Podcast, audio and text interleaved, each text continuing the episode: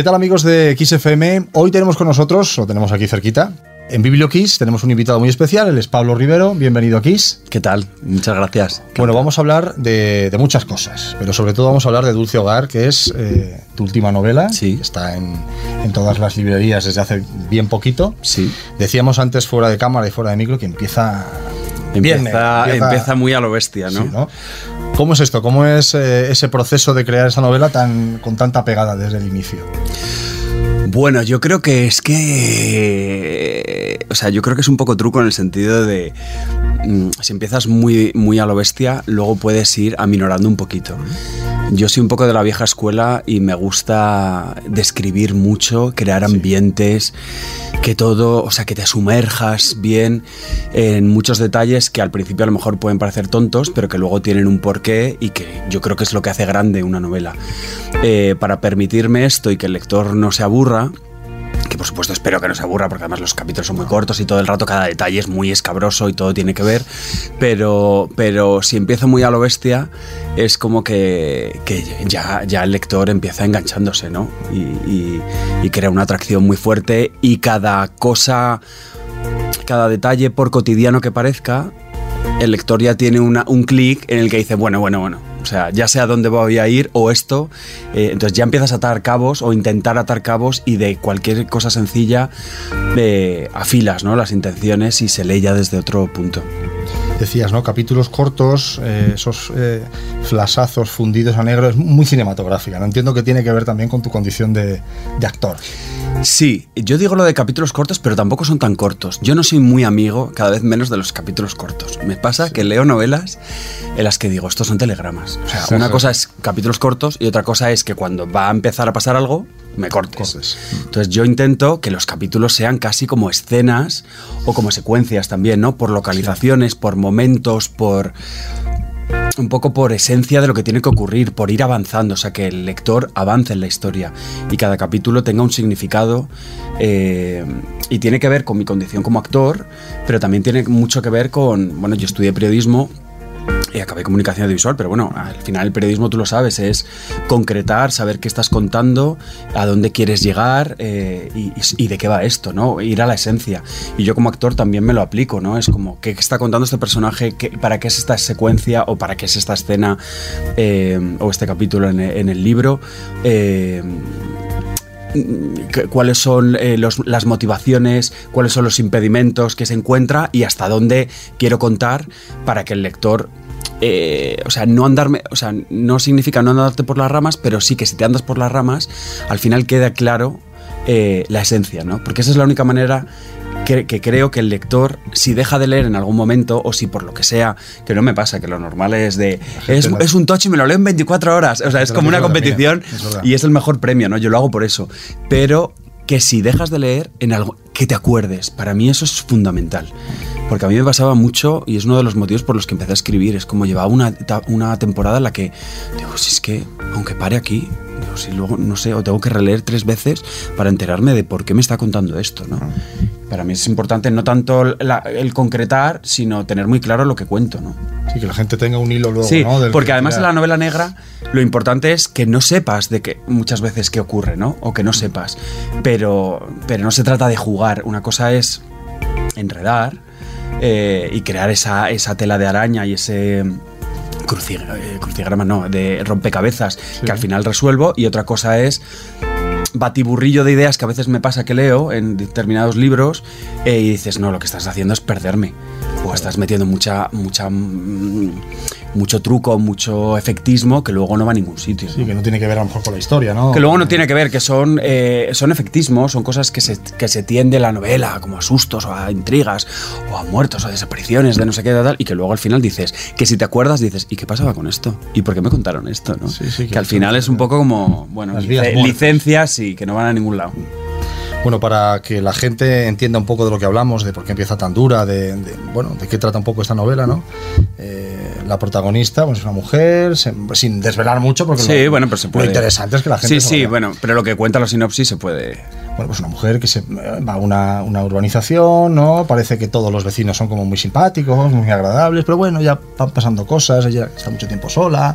Bueno, cuenta tú más o menos hasta donde tú quieras contar. Sí, claro. Bueno, Dulce Hogar realmente gira, o sea, eh, comienza en el momento en el que Julia, que es la protagonista, Sí. es una ex azafata de vuelo a punto de cumplir 40, que ha sentado cabeza un poco tarde, como la mayoría de la gente de, en nuestra 40, sociedad, correcto. claro, eh, y que está casada con un piloto. Eh, con el que intenta tener hijos desde hace bastante tiempo y no lo está consiguiendo. Entonces eh, toma la decisión de construir la casa de sus sueños porque piensa que si renuncia a esa, a, a esa vida, ese es el, el subtema ¿no? de la novela, que es un poco la- los condicionantes sociales, toda la presión social del éxito de la maternidad, sobre todo las mujeres, y, y ese, y esa culpa constante ¿no? de a lo mejor no soy madre o no so- las que son madres nunca son la, la- la- la madre perfecta y las que intentan serlo y no lo consiguen a lo mejor es que están haciendo las cosas mal, ¿no? A lo mejor el ser una mujer independiente, el haber viajado, el vivir en el centro de la ciudad y no tener la casa estable y renunciar un poco a tus privilegios, pues Sí. a lo mejor por eso no estoy consiguiendo ser madre, ¿no? Ese es un poco el background. Y en la novela comienza en el momento en el que se muda por fin a esa casa que terminan espectacular, con unas vistas eh, impresionantes al campo. que de eso hablaremos también, porque hay un lujo, Sí. hay, un, hay un lujo en todo lo que describes y está descrito eh, muy minucioso, ¿no? Muy, veremos ese, ese gusto tuyo, Sí, entiendo, sí. Por, por ese, por oye, por esas casas espectaculares. Bueno, es que cuenta mucho, ¿no? Al final es la casa de sus sueños, es el Claro. hogar de sus sueños.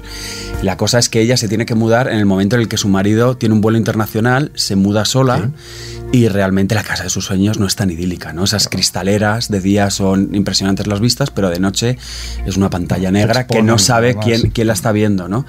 Eh, y bueno, surgen una serie de cosas. Y, y lo de la casa, pues al final tiene que ver un poco con ese escaparate, ¿no? Que se crea muchas veces y que, y que luego dentro de las casas suceden muchas cosas, ¿no? En la, en la mayoría de los parricidios y de y demás, y de, bueno, y de crímenes terribles suceden en cuatro paredes en las que dentro de cuatro paredes y en las que parece que no que, que todo el mundo era maravilloso ¿no? y, que, y que no pasaba nada Bueno, esta novela sucede a, la- bueno, a varias anteriores. ¿De dónde sacas el tiempo? O sea, un actor, uno piensa que lleva una vida, pues. eh, que le da para todo menos para escribir novelas. ¿no?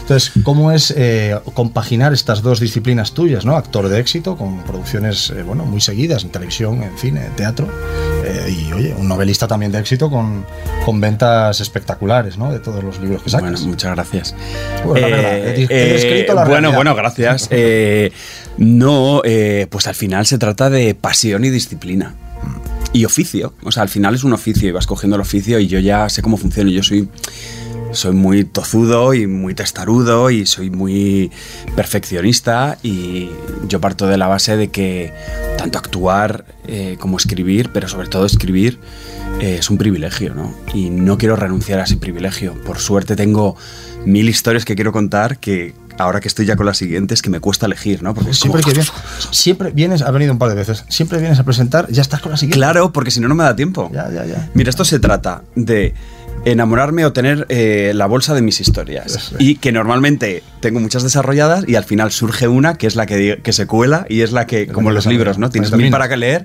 y te compras el último y ese es el que lees, ¿no?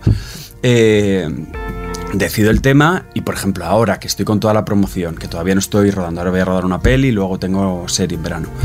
Eh, pues en todo este tiempo yo me organizo más o menos, mira que es una profesión que luego salen cosas inesperadas, Sí. ¿no? Pero más o menos me organizo los tiempos, entonces lo que hago es, ahora no me siento a escribir, pero ya estoy desarrollando y tomando decisiones. ¿Y si no sé qué? ¿Y si ta, ta, ta, ta? A ver este tema y entonces digo, ay, yo me vi un documental que no tiene que ver, pero había algo que me... Me vuelvo a ver el documental, vuelvo a leer, ay, este libro que yo leí, que normalmente luego no, no, no son parecidos. O sea, yo creo que el, que el éxito, por ejemplo, Dulce Hogar, si contando la sinopsis o lo básico, dices, ah, bueno, me suena una, una urbanización, una mujer sola, no sé qué, el marido ausente, y dices, pero es que luego no tiene nada que ver. o sea, intento jugar como escribir el libro que a mí me gustaría leer, que es el que no se parece a lo que he leído. Eh, y entonces eh, empiezo, intento desarrollar, pues eso, eh, un poco la diferencia y encontrar dentro de. O sea, dentro de esa idea. Eh, eh, cuántas aristas y cuántas ramas puedo abrir para que sea lo más intrigante posible y sobre todo cuántos temas a colación de ese tema principal eh, puedo buscar para, para enriquecer y que al final la novela no vaya solo de, de, todo el thriller y de una mudanza y de la soledad de una mujer y de cómo y de toda la presión social, sino que, eh, que vaya aparte de todos esos temas, de muchos más, ¿no? Aquí está eh, está todo, todo lo que tiene que ver con, con los chanchullos inmobiliarios, con... Eh, eh, lo escribí este verano y iba a decir el cambio climático. El cambio climático, sobre todo el calentamiento global, ¿no? El fuego aquí tiene mucho que ver en la trama, es la llama. Julia empieza a ver su marido se retrasa en su vuelta, ella tiene miedo y empieza a ver un chico en el monte que la observa es un homenaje un poco a los thrillers de los 90, un poco sexys, ¿no? Que últimamente la novela parece que no puede ser sensual y sin ser erótica, pero que sea sexy, que te guste verlo. Un poco lo que decías del lujo, que es un poco Hitchcock, ¿sabes? Que, te, que, te, que, te que, aunque sea desagradable. es que es desagradable. desagradable sí. Igual la palabra no es desagradable. Es, bueno, es, es una novela negra. Sí. Pasan cosas terribles, pero es verdad que el envoltorio es muy bonito. Tiene, que, tiene que resultar, eh. tiene que resultar sexy y que te guste. Sí, sí. ¿Qué hilo conductor hay? Porque claro, decíamos, son, eh, tengo aquí la chuleta, es la quinta. Es la quinta. Eh, ¿Qué hilo hay en esas cinco? Seguro que hay algo que dice, pues mira, todas tienen esto, este sello. Ah, de sello o de personajes, porque también están de relacionadas. Personajes, sí, exactamente. Bueno, yo creo que el miedo, y, y, esto lo que estaba hablando ahora de lo que le pasa a Julia, que es el morbo, ¿no? Yo hablaba del, del morbo en la historia, que es esa, esa llama que se enciende a raíz de de, algo que le produce curiosidad, algo magnético que se transforma en obsesión, que cuando es algo morboso o sexual o algo que no está muy bien visto, tiende a, ser algo eh, más bien turbio, puede ocasionarte miedo y ese miedo, en vez de echarte para atrás y cerrar la ventana o, el interés, eh, te produce una obsesión y un querer eh, saber y que se puede transformar en pesadilla, ¿no? eso que, que, le sucede a Julia es un poco lo que me pasa a mí con, con este tipo de historias y con este y, con el cine que he visto y con todas las novelas que, he leído de terror o de thriller o que tienen que ver con, con algo que, que, haya sucedido o que pueda suceder, lo que me pasa con determinados relatos de la crónica negra o de documentales que veo, ¿no? Que me pasaba de pequeño, que es como yo lo pongo con el ejemplo con Twin Peaks, ¿no? Que yo a lo mejor yo tenía 10 años y, yo mis juegos eran era David Lynch, eran los personajes de Twin Peaks, era Bob, los espíritus, el bien y el mal, el Laura Palmer, lo que escondía, todo eso, yo me moría de miedo, le llegué a pedir a mi madre que no me dejara verlo, pero yo seguía. Pero no podías Y yo no he podido y, tengo 42 y sigo eh, con eso. Hay algo como de motor, de morbo, que no sé lo que es, y que tiene que ver mucho con el comportamiento humano, ¿no? Con la psicología, con qué hay detrás del ser humano, ¿no? Para llegar a hacer determinadas cosas y con, y con algo que tiene que ver con lo que hablaba de, esa parte de Hitchcock, que también lo tiene David Lynch, ¿no? Que no es solo turbio, sino que también es magnético, ¿no? Y que te mm. envuelve y que tiene un, pues como Kubrick o como Pierre Lamaitre o Emmanuel Carrer o determinados autores eh, que, estás viendo, leyendo algo eh, terrorífico, pero que, parece hasta bello, ¿no? La, manera en la que se cuenta. Está bien envuelto, exacto. Bueno. Ah, sí. Ah, vale. Vale. Estos. bueno. Pues así, que vamos a hacer Retomamos. Bueno, hablemos ahora de esa faceta que decíamos al principio, esa faceta de actor. Decías, tienes ahora una película y serie, ¿no? Serie es la serie, entiendo. 23 es la temporada 23, última temporada de Cuéntame. ¿Cómo afrontas ese rodaje, bueno, ese cierre de, de serie histórica en este país, ¿no? Bueno, pues eh, em, em, con mucha ilusión, em, sobre todo de poder darle un cierre, ¿no? Y de y de reencontrarnos eh, el equipo y reencontrarnos con el público, ¿no? Yo creo que Cuéntame es especial no solo por lo que hemos contado y cómo lo hemos contado, sino por, por la fidelidad que se ha creado con, con los espectadores, ¿no? Somos una familia prácticamente, ¿no? Y es como yo con, las redes sociales, que yo no soy muy amigo, pero al final la gente te escribe y, te das cuenta de que, de que, para ellos eres como un miembro más, ¿no? Has, has, estado junto a ellos durante muchas épocas de sus vidas muy distintas, ¿no? Y eso también es un sentimiento que, tenemos nosotros, ¿no? O sea, Cuéntame al final nos ha ido acompañando eh, a lo largo de los años, hemos crecido y, yo creo que poder darle un final a la altura y poder desarrollarlo es, es una suerte y creo que es algo merecido también para, para los que lo hacemos y para los que lo ven. Y con ilusión y con intriga, porque realmente no no sé nada. O sea, sé lo que se ha dicho. No trascendido, ¿no? Sé Terminó en 2001. Eh, eh, eso yo no tengo ni idea. Lo he leído, pero no he querido saber. Es como, como igual que no veo los trailers, ¿sabes? De, de las películas y casi los las sinopsis de los libros tampoco. Eh, estoy esperando a que me llegue. Yo sí sé que hablé con, con, producción y demás y nos, y nos trasladaron como la, la intención de hacer unos capítulos muy cuidados que fueran como pues es un cierre a la altura y, y con cada personaje y, yo creo que va a ser muy especial. ¿Y cómo es ese feedback de, la gente de redes? ¿O qué, te escriben? O sea, hay gente enfadada, pero ¿cómo la pueden acabar? ¿O no? Bueno, pues sabes lo que pasa, que va también por épocas. O sea, yo realmente, o sea, lo que te, da, lo que te das cuenta es que el público de Cuéntame es muy fiel, pero también es un público iba a decir más mayor, que a lo mejor no usan tanto las redes, que luego también hay mucha gente joven, ¿eh? y no tiene nada que ver. Pero a mí, eh, la verdad es que sobre todo me escriben por los libros. Sí. Eh, ahora he estado en el teatro español haciendo la importancia de llamarse Ernesto, que es un exitazo, hemos estado lleno siempre. Y, y, es verdad que viene mucha gente a verte y es como. no, porque te sigo desde la serie, te he visto crecer y jolín, qué bien. Más literal, ¿no? Sí, no, y te das cuenta de, de la suerte de, Muchas veces te preguntan o me preguntan por lo de la fama y tal.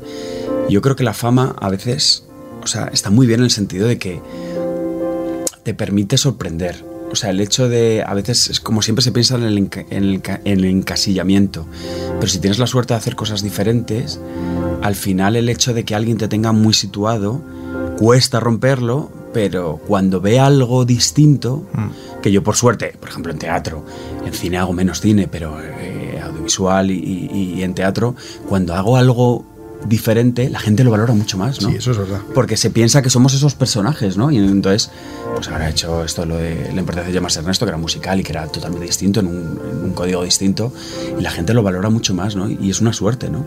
Porque hay veces que a mí me pasa con actores, yo, yo sigo a muchos actores americanos, otros no tan conocidos, ¿no? O, españoles, que la gente no tiene la trayectoria.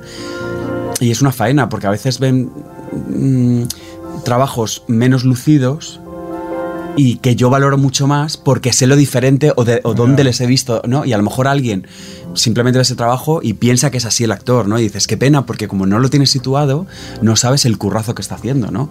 Y en cambio cuando eres más conocido sí tienes esa ventaja, ese plus. Con esta línea de lo que dices, bueno, tú has experimentado esto en, carnes, en propias carnes, con, con, aquel programa, ¿no? De, de repostería, cómo fue aquello de, oye, de, de romper esa, bueno, esa, ese cristal, ¿no? De, mostrarte como, como Pablo, ¿no? Eh, cocinando pastelería, ¿no?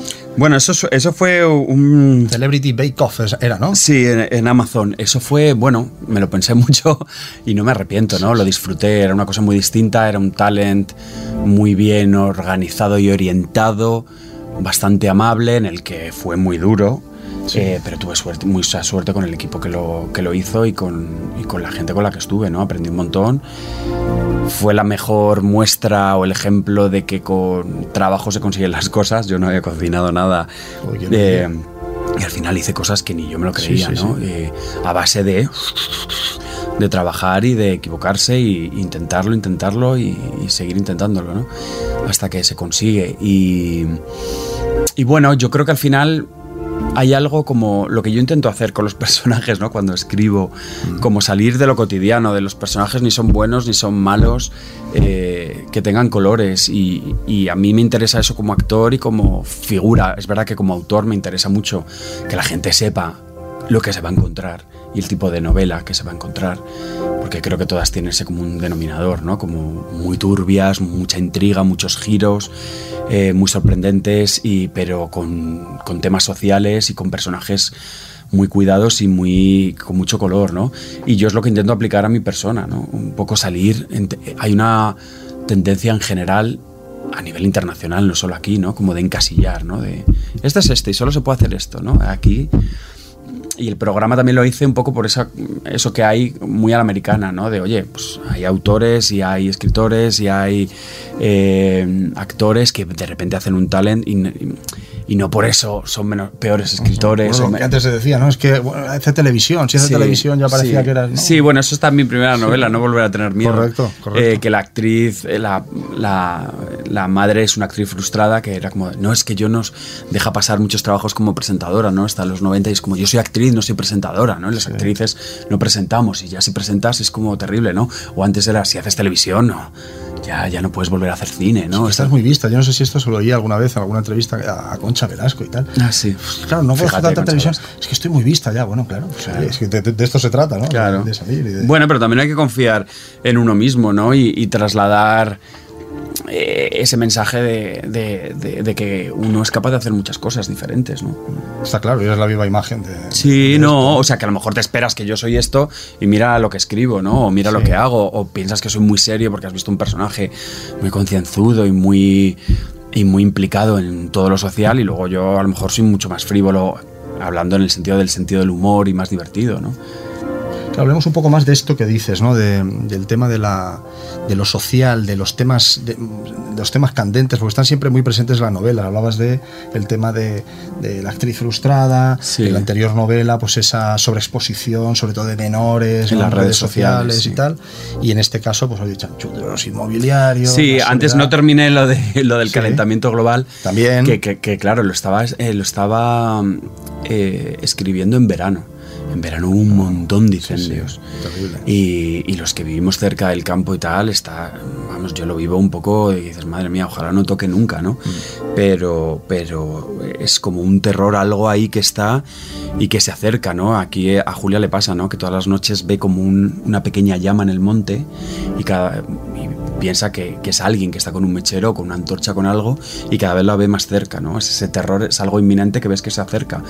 Y, este verano sucedía, ¿no? O sea, tuvimos tantísimos incendios y cuando profundizas en eso y lees, dices, muchos de ellos son ejecutados provocados, por el hombre, provocados, ¿no? Con otras intenciones, eh, para poder construir y demás, ¿no? Y ahí, bueno, no se trata de, bueno, de, señalar, pero sí de abrir melones, ¿no? Y de decir, bueno, esto también sucede. Es la naturaleza, pero también es el ser humano, ¿no? Y muchas veces la naturaleza eh, actuando por lo que hemos provocado el ser humano. Absolutamente, en la mayor parte de los casos, luego que sí. Bueno, pues Dulce Hogar de Pablo Rivero está ya en todas las librerías, pero ya tienes una que pues con lo que decíamos antes, viene a presentar una, pero ya tiene otra casi fuera. que nada, el año que viene estaré, vuelvo. Seguro, invitadísimo, invitadísimo estás. Pero ¿cómo es, cómo es eso que nos puedes adelantar? ¿De qué vas eh, a tratar en ese nuevo libro? ¿Qué estás pensando? No, que me lo fusilan. Te fusilan. No, no, no, no. porque además el tema yo creo que... El tema es, es, muy suculento, no se trata mucho y, y creo que da con un, mm, con algo que que yo creo que resume, que está mucho en mis libros, que es algo muy cotidiano, muy común eh, y que tiene que ver con, nuestras costumbres y que, que me da pie para hablar de, lo peligroso que puede llegar a ser también. ¿no?